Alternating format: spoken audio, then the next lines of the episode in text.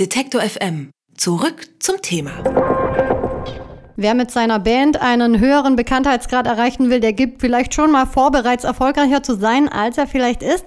Die Band Threaten aus Los Angeles hat diese leichte Übertreibung allerdings auf ein ganz neues Level gebracht. Threaten hat seinen Erfolg nicht nur ein wenig aufgebauscht, sondern direkt einfach mal komplett erfunden. Auf diese Weise hat er tatsächlich geschafft, für eine Europatour von mehreren Locations gebucht zu werden. Einige dieser Shows haben seit Anfang November in England und Schottland stattgefunden. Allerdings blieben die Besuchermassen aus. Wie man ohne Fans auf Tour gehen kann, darüber spreche ich mit unserer Redakteurin Irma Klund. Hi. Hi. Erzähl mal, wer genau steckt hinter dieser ominösen Band Threaten? Also Fredden ist eigentlich ein Solokünstler und zwar heißt der Jared Fredden. Und der ist gleichzeitig Sänger und spielt in seinen Musikvideos alle Instrumente selbst. Und nur für Live-Auftritte nimmt er dann andere Musiker mit. Die, die er jetzt auf dieser ungewöhnlichen Tour dabei hatte, sind ihm dabei ähm, nach einigen Auftritten abgesprungen und nach Hause gereist, weil sie halt gemerkt haben, dass das alles nur eine riesige Masche war und Fredden gar keine echte Fanbase hat. Ja, aber wie hat er es dann geschafft, überhaupt so eine Tour auf die Beine zu stellen? Das muss man sich ja mal fragen. Also, das ist alles eine sehr verrückte Geschichte. Nämlich hat er seinen scheinbaren Erfolg äh, mit sehr viel Aufwand inszeniert. Dazu hat er tatsächlich ein Fake-Management, eine Fake-Booking-Agentur, Fake-Videos und natürlich Fake-Fans erschaffen und gekauft. Und für die Locations, die er ihn gebucht haben, sah er wegen seiner Facebook- und YouTube-Follower nach einem seriösen, aufstrebenden Künstler aus, der gerade einen Hype erlebt. Aber das ist doch total schnell durchschaubar, dass das alles konstruiert ist und da nicht viel dahinter steckt, oder nicht? Ja, mit ein bisschen mehr Hintergrundrecherche hätte man bestimmt herausfinden können, dass zum Beispiel seine Booking-Agentur Stage Right Bookings bloß eine Fassade ist. Also die Künstler, die auf der Webseite aufgeführt sind, sind halt auch allesamt fake, klingen aber relativ authentisch oder eben ganz ähnlich wie echte erfolgreiche Musiker. Wenn man nur auf die Social-Media-Präsenz von Fredden schaut, kann man aber durchaus auf die Täuschung reinfallen. Was meinst du damit?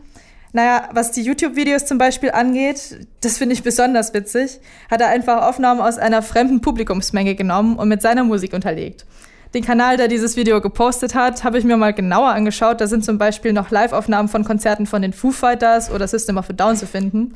Und die Videos wurden allesamt vor zwei Jahren gepostet. Besonders ulkig ist jetzt, dass die Konzertausschnitte von den ganz großen Bands kaum Klicks haben, aber der vermeintliche Auftritt von Frettin hat über 100.000 Aufrufe. Die Kommentare dazu waren anfangs allesamt nur Lobreden über die Band. Inzwischen findet man darunter haufenweise sehr lustige Kommentare, die die Geschichte auf den Arm nehmen. Da muss man sich doch aber auch fragen, wie hat er das auf Facebook zum Beispiel gemacht? Wo kommen die Follower her? die sind auch alle nicht echt. Also die Likes auf der offiziellen Bandseite und alle Eventzusagen für die Tourtermine sind bloß gekauft. Das hat aber eben nach außen erstmal den Eindruck vermittelt, dass die Locations ausverkauft und randvoll sein werden. Ist aber dann natürlich nicht so gewesen. Das heißt, die Konzerte, die fanden tatsächlich alle statt, nur dass dann halt keiner Tickets gekauft hat und dann sind die Veranstaltungsorte, die Veranstalter auf den Kosten sitzen geblieben oder wie muss man sich das vorstellen? Ja, also es ist einfach niemand aufgetaucht, bis auf die eine oder andere Person, die wegen der Vorband da war. Die Konzerte fanden aber nicht alle statt, also es stünden eigentlich noch Termine aus, unter anderem auch einer in Deutschland. Der wurde nach den bisherigen Berichten aber ohne wirkliche Überraschung gecancelt. Offenbar ist Fredden aber für die Kosten aufgekommen, die er bisher mit dieser ja, man will schon fast sagen, legendären Aktion verursacht hat.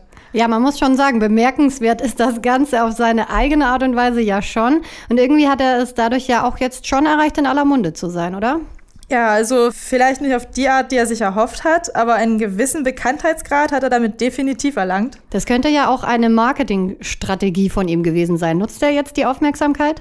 Nee, gar nicht. Das ist es ja. Also den Auftritt zum Beispiel, den er gestern in Belfast gehabt hätte, den hat er selbst gecancelt, unbegründet und ist jetzt quasi untergetaucht. Und ich finde das eigentlich auch eine Verschwendung. Das hätte er nämlich jetzt eigentlich so die Welle mitnehmen können. Schön ausschlachten. Wirklich irre Story. Ein Musiker mit imaginärer Fanbase und uneingeweihter Liveband hat es ernsthaft geschafft, einige Auftritte mit großer Europatour über die Bühne zu bringen. Sowas hört man auch nicht oft. Wie der Solokünstler Threaten aus Los Angeles diesen spektakulären Coup hingelegt hat. Darüber habe ich mit meiner Kollegin Irma Klund gesprochen. Danke dir. Danke auch. Alle Beiträge, Reportagen und Interviews können Sie jederzeit nachhören im Netz auf detektor.fm.